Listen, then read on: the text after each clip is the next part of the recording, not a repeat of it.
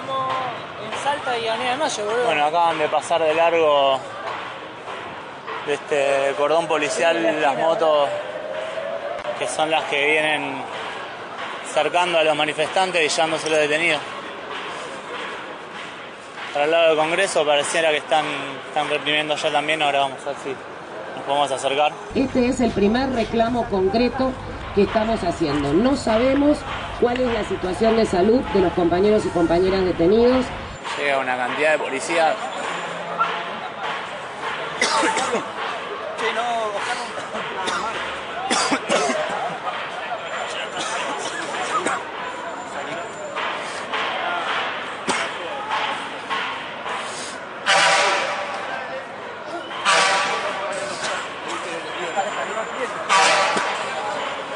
Están tirando gas pimienta. Acá no hay manifestantes prácticamente, solamente la prensa.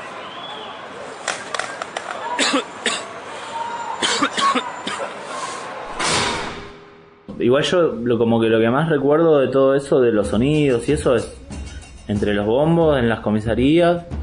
eh, después, bueno, se escuchaban cuando declaramos, se escuchaban los sicus, porque ahí hubo sicus y todo el fin de semana, ¿viste? Eh, igual ahí ya había como más movimiento de gente. Y lo- la gente cantando y eso, como en Madrid también se escuchó en un momento. Y la lluvia, en Madrid se escuchaba la lluvia. Y era como un garrón porque era como... Loco, suéltenos, hay un montón de gente afuera y amigos están cagando, mojando todo. y vos no tenés acá. eh, como que... Qué sé yo, no sé.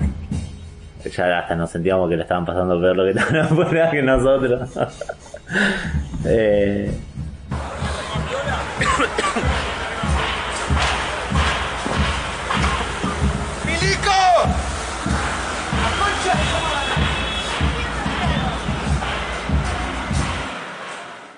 Sí, salió el procesamiento.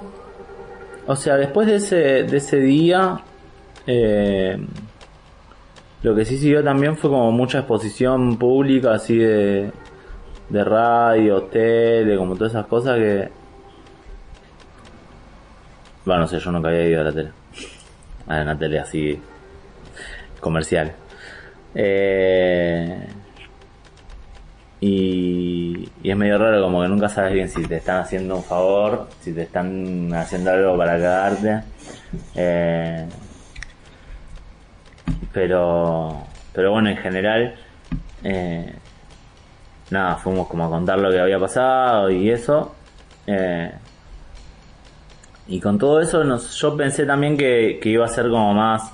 O sea, nunca me imaginé que nos iban a sobreseer a todos porque sería como como evidenciar demasiado el armado, como si lo primero que pasa después de que estuvieron todos presos es que están todos sobreseídos, es como, pero ¿y ¿qué sos un inútil?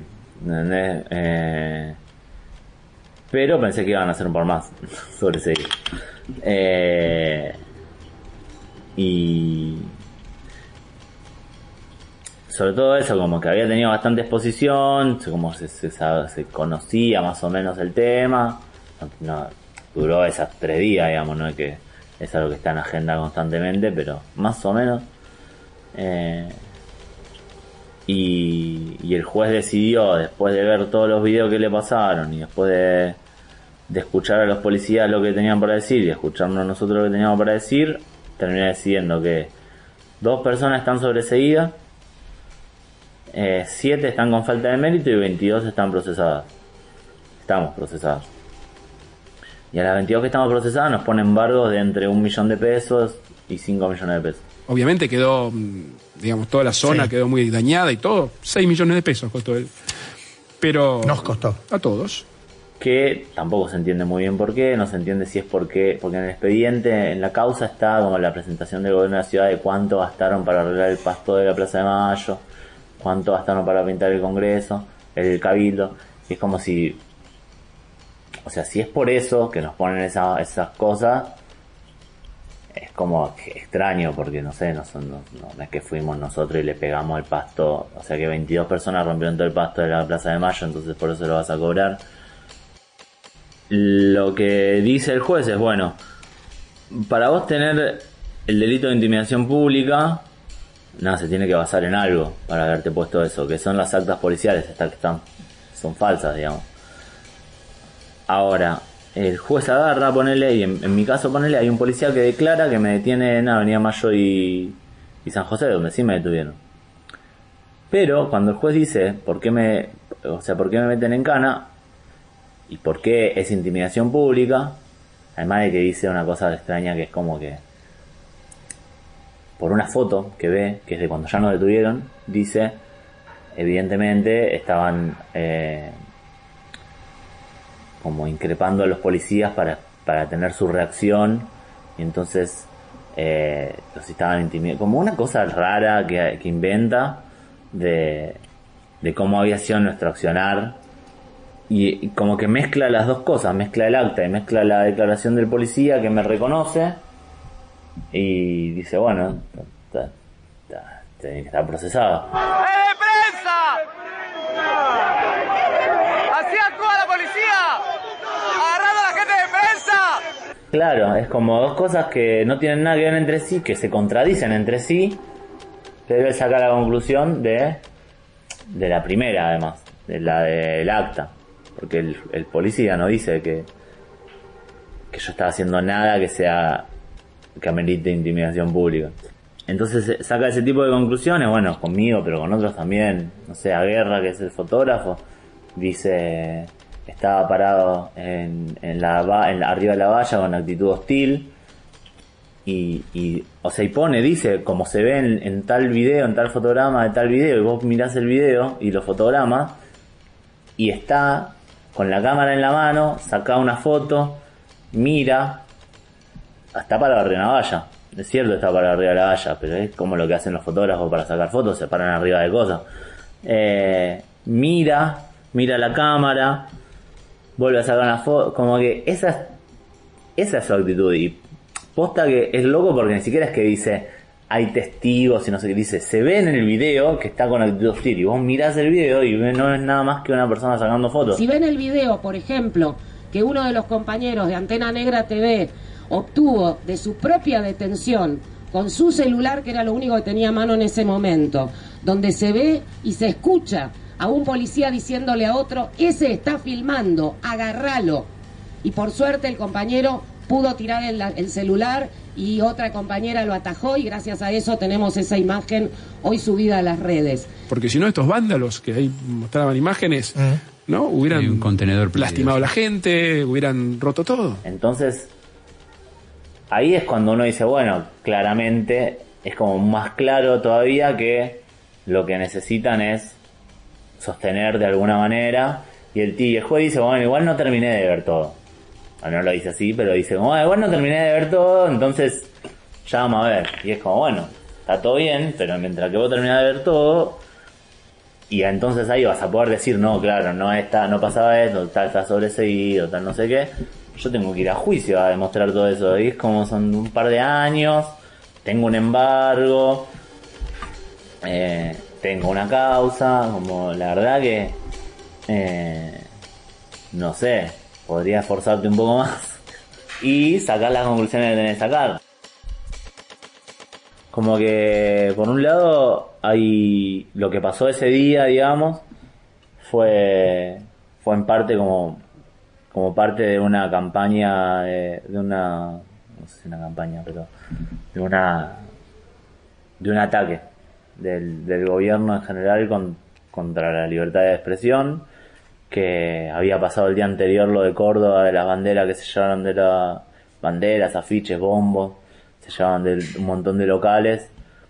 Eh, pasó ese día, pasó con los docentes que querían hablar de Santiago Maldonado, como que tuvo un ataque a que, bueno, no, hay cosas de las que no hay que hablar, de las que, digamos, no hay, no hay que manifestarse por eso, porque última, bueno, la justicia verá, el- el- las instituciones, y, pero todo en paz.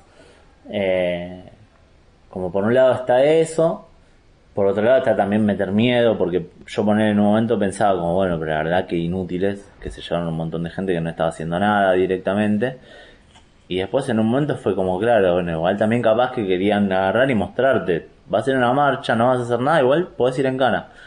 Así que fíjate si vas a marchas o no, eh, cómo elegís de mostrar tu descontento o no. eh, o no te metas, claro, porque por más que no estés haciendo nada, capaz terminás con un, una causa judicial.